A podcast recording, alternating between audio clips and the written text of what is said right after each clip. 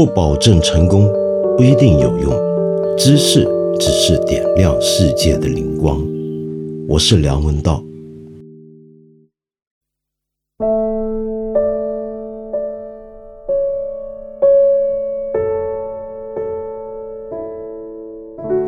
由于我今天不是太舒服，所以很对不起，我没有办法在这里像平常一样做节目，我只能回答一些问题，好吗？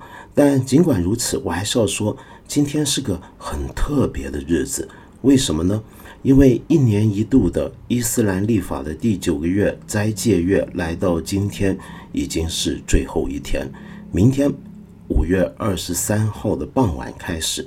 就是开斋节了，所以假如您是一位穆斯林的话，那么我先在这里预祝你开斋节平安幸福，愿你的家人朋友都快乐美满。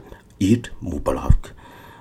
斋月啊，在过去这个月里面，全球的穆斯林今年这个斋月都过得特别难受。你想想看，这是伊斯兰教里面最重要的活动之一。在这个月里面呢，大家往往会在每天的日出到日落，严格遵守规定的话，是不准进食，甚至不准饮水。那么日落之后才结束一天的进食。大家呢都会走访亲朋好友，享用大餐，那么也都会花更多的时间在清真寺里面聚集祈祷。那么，但是过去这个月，全球各地有各种各样的隔离措施，有各种各样的宵禁，那么所以呢，很多穆斯林们习惯的传统的斋月活动也都被迫终止。最难受的可能是一些前线医护人员跟对抗新冠肺炎的一些前线工作者们，一方面要守斋月，就像我刚才讲的，日出到日落之间呢，不能进食，不能饮水。那么当然，我也晓得有个别地方依据国情会有所改变。比如说，我举个例子啊，你在北欧这样的一些的地方，每年的斋月的时间正好就是他们的。日照的时间最长的时间，可以达到十六到十八个小时，那样子的一个情况是格外难受的，所以他们会有些特别的通融。但尽管如此，你想想看，每天那么辛苦的为了拯救人命而工作，同时还不能够饮水跟用食，这实在是分外的艰难。那么我在这里呢，要感谢你们的奋斗，祝福你们。好，那么说到斋月啊，我猜一般没有宗教信仰或者不同宗教信仰的汉人，主要是我们中国汉人为主的群体，可能不是太了解。说，哎呀，干嘛这么难受？这个不吃不喝的何苦呢？那么为了宗教信仰这么做值得吗？其实我觉得斋月是一个很美很美，就我就算我不是穆斯林，我都觉得它是个很美很美的一个仪式。你想想看，在这一个月。你透过进食，其实更重要是要注意你的灵性的增长。在这个月里面，虔诚的穆斯林要尽量减少自己负面的情绪，把更多的时间花在阅读跟学习古兰经，然后反省自身的种种的问题。那么，重新思考自己与真主安拉的关系。更重要的是什么呢？对我们俗世一般没有这种信仰人而言，那就是在这个月里面。他们透过自己的进食跟禁止饮水，这是刚才我说有日照期间啊，他们就可以亲身的去体会那些最贫困、最无助、最弱势的人，他们平常是什么样的一个饥渴。真的是什么样的一个感觉，你就能亲身体会。所以斋月这个月份还是一个行善的月份，有许多清真寺都会在这个月的日落之后，免费发送许多的食物、饮料给这个贫困无助的人。那么同时，在开斋节这一天，更是一个非常重要的布施的日子。那么这是一个很美很美的一个想法。那么刚才说到这种对。贫困的人的注意啊，对社会上最弱势的人的关注。我看到有一位朋友叫做孝恩里，那么孝恩里，你说最近疫情渐稳，但是一些公共场所还是会要求扫码登记，不接受线下填表，有些景区甚至关闭了人工售票窗。你就曾经见过因此而进不了商场的没有智能手机的老年人，当时就很难过。你以为文明就意味着照顾，照顾那些因为各自原因跟不上节奏的人、弱势的人，因为是先进的或者代表发展的方向，就要强推，这不是很不好吗？我完全同意你的讲法。我在之前的节目也曾经提过，我们现在呢，中国主流社会的印象觉得我们是高度互联网化、移动互联网化的一个国家，但其实我们知道，今天仍然有过亿人是没有使用智能手机的，那他们该怎么办呢？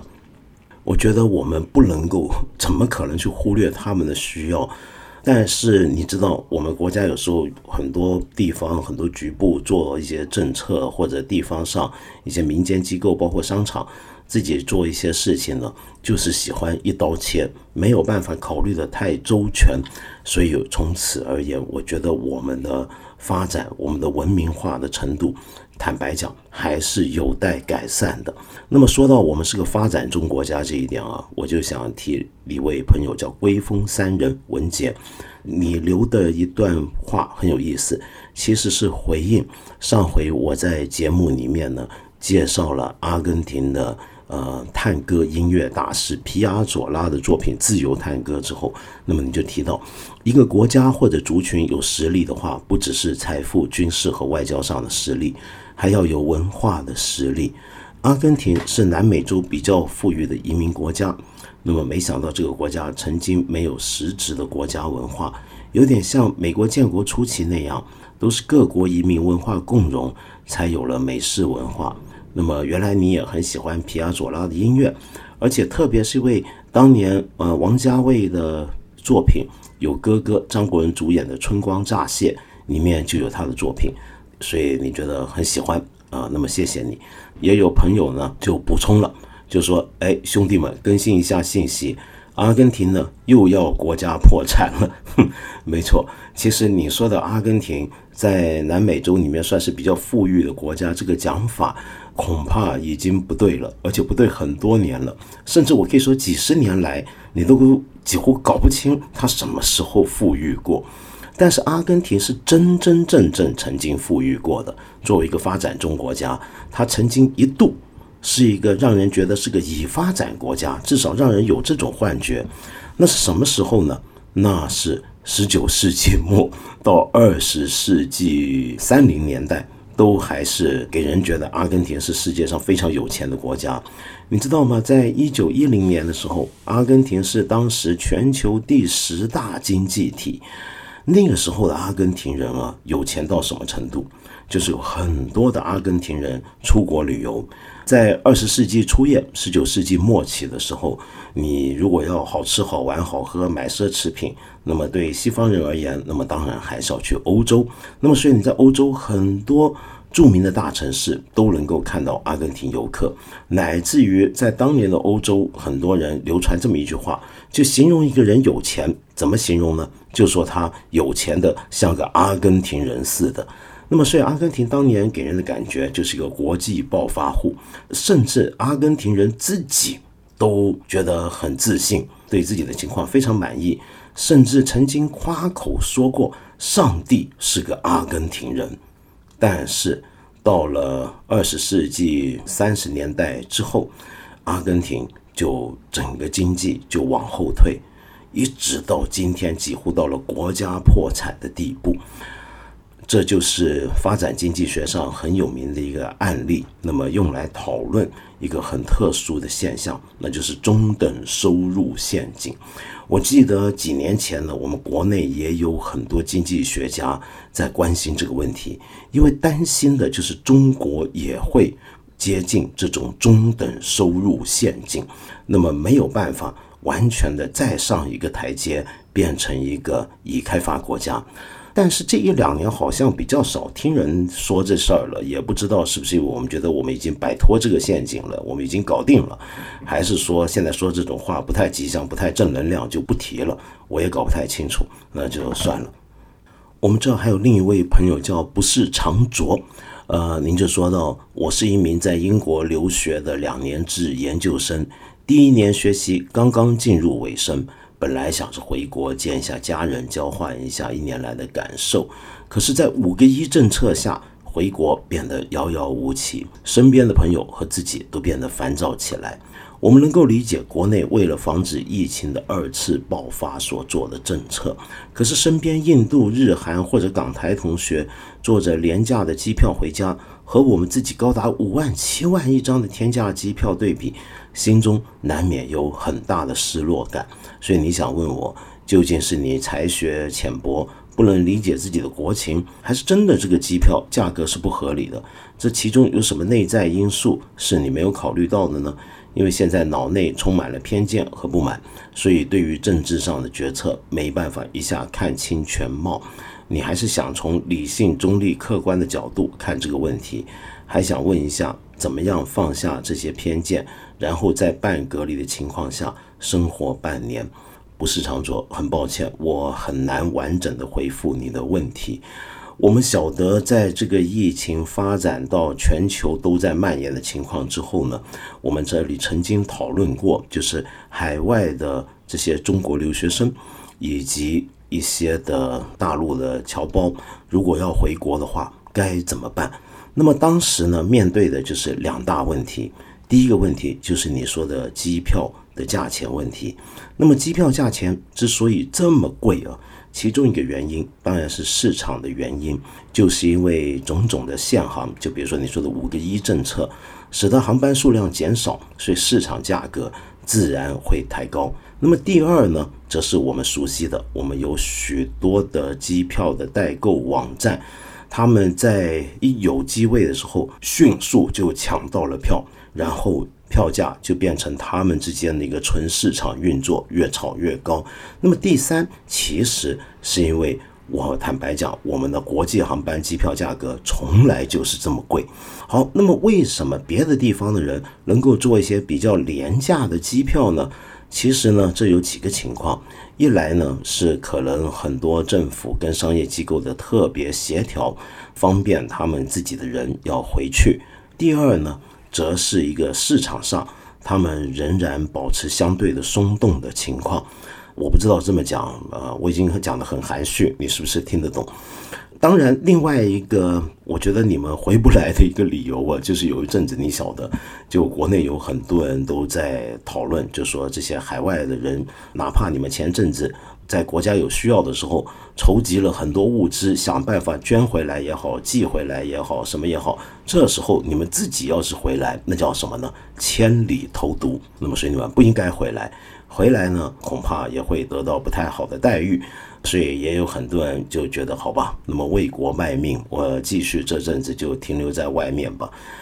坦白说，这种想法我也觉得很悲催啊。就是我曾经见过有一些著名的名人提出，国家应该派包机去把他们接回来，因为很多国家在出问题的时候，别的地方出问大问题的时候，都会有这种包机撤侨的这种举措。那么，但是我知道这话当时一说出来就被人骂，这些这些名人是圣母婊啊、白左啊等等等等。可是我自己觉得，尽管。你说我们国家这么多人在海外，要完全包机撤侨是不现实的。可是至少我觉得也要给一条管道让你们回来，然后回来之后只要做好一个相应的隔离检测，我觉得应该是要被容许的。所以我很同情你的处境，不是常卓，但是我只能说，呃，我们的国情比较复杂。那么对于这样的情况该怎么办呢？你当然会有很多不满。任何在理性、中立、客观的角度去看，恐怕还是会不满的。只能够认清我们国家在很多方面其实仍在发展中的现实，仍然有很多东西是值得完备的。那么，我希望你作为一个留学生，呃，能够像我们百年前的留学生一样，就是回来之后想想看，怎么样能够利用自己在海外的经验所学到的一切。来让我们的国家有更好的发展，变得更加的文明，包括社会人民的意识上面，能够更加关注到每一个个体的处境，每一个个体的价值。呃，最后还有一位朋友叫伊琳娜，那么你说话不多说，两件事儿，每天出门都有强迫症一般的担忧，为什么呢？因为外卖快递太发达，塑料包装毒污染太太太严重了。随时随处可以看到饮料、快餐等数种塑胶包装，对土壤、食物、大海、空气都会造成不良影响。尤其是以后，在欧洲一些国家没发现塑胶包装物使用如此严重，发现连印度购物袋都用布的，而且循环使用，面包纸袋包装热食、锡纸包，能看出对塑料包装的节制。对咱们这现象和未来环境污染隐忧却无能为力。唯一能做的就是自己和偶尔提醒朋友尽量节制塑胶包材滥用。伊琳娜，我觉得你完全说出了我的担心啊！我在这段期间，当然跟大家一样，常常也吃外卖。那么我尽量用我自己的一准备好的盒子、瓶子。我还好，我算比较方便啊。我家楼下附近有些地方，我能戴着口罩下去，就用自己的包装买了外卖回来。可是我也晓得，我们国家对于这种塑料包装的使用习惯其实是很普遍的。平常你别说这段期间了，就算正常情况下，我平常在北京工作的时候，如果叫个外卖，我就每一次都慨叹，这个外卖送来的塑料包装实在是太多太多。那么难怪现在我们国内很多城市都开始发展这个循环经济。都鼓励垃圾分类，我觉得是非常必要的。因为如果没有垃圾分类，你想想看，我们每天要消耗多少的塑料包装，这对环境会带来多大的影响？一方面是污染，第二方面是制造塑料需要更多的石化原料，那么那都会对空气造成污染。我觉得这个只能靠普罗大众的意识。就我希望我们十四亿人都越来越有这种意识，意识到我们对塑料包装的使用是到了泛滥的地步，然后开始控制这一点。同时，我也希望我们国家能够有一些相应的政策逐步推出，改变这个情况。当然，这个期望我们就是先期望再说吧。好，今天呢，节目到了最后啊，我就放一首音乐。那么这首音乐呢，我觉得还蛮特别的。你当然知道，舒伯特一八二八年十一月十九号去世，死的时候才三十一岁。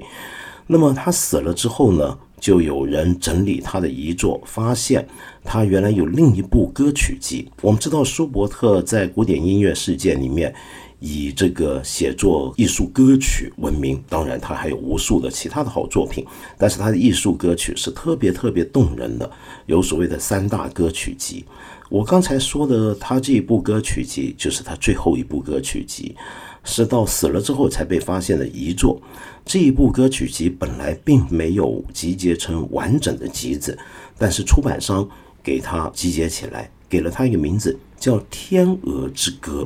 你知道西方的传说，天鹅是一种很奇特的动物，它到了死前的时候啊，会唱最后一曲，那个嗓音、那个歌声是格外美妙的。天鹅的声音可能本来不怎么样，但是在它临死前，它把它生命所有的对世间的眷念，对这个即将告别世间的这种哀叹，都放在了这首歌里面。那么这样的歌是格外动人而美丽的，那么这就叫《天鹅之歌》，所以人们就把舒伯特最后留下这些作品结合起来，给了他一个总称，叫做《天鹅之歌》。在这个《天鹅之歌》这部集子里面，有几首非常有名的曲子，比如说《小夜曲》，我猜是无人不知、无人不晓。那么，但是我个人更喜欢的一部作品叫做《另一个他》。是，也有人翻译成《幽灵》。原来的歌词是德国大诗人海涅写的。我们一起来听听看《天鹅之歌》里面的这首《幽灵》。演唱的人呢，就是二十世纪德国最伟大的男中音费雪迪斯考。伴奏就是大概没想到世界上有钢琴家是以伴奏而闻名的，就是 Gerald Moore，他的伴奏。来听听看这首《另一个他》。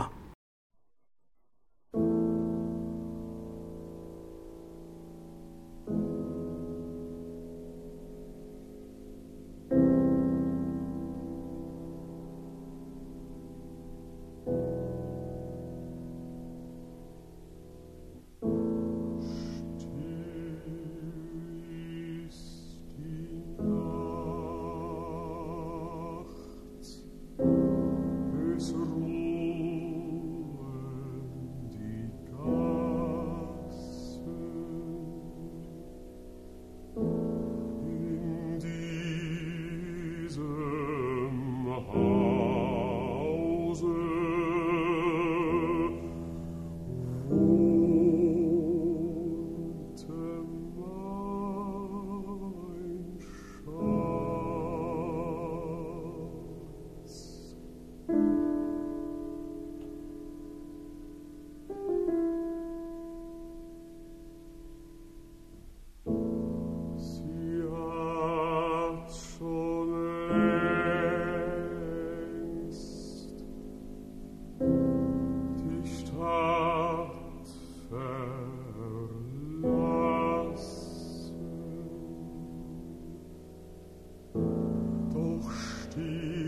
noch das Haar.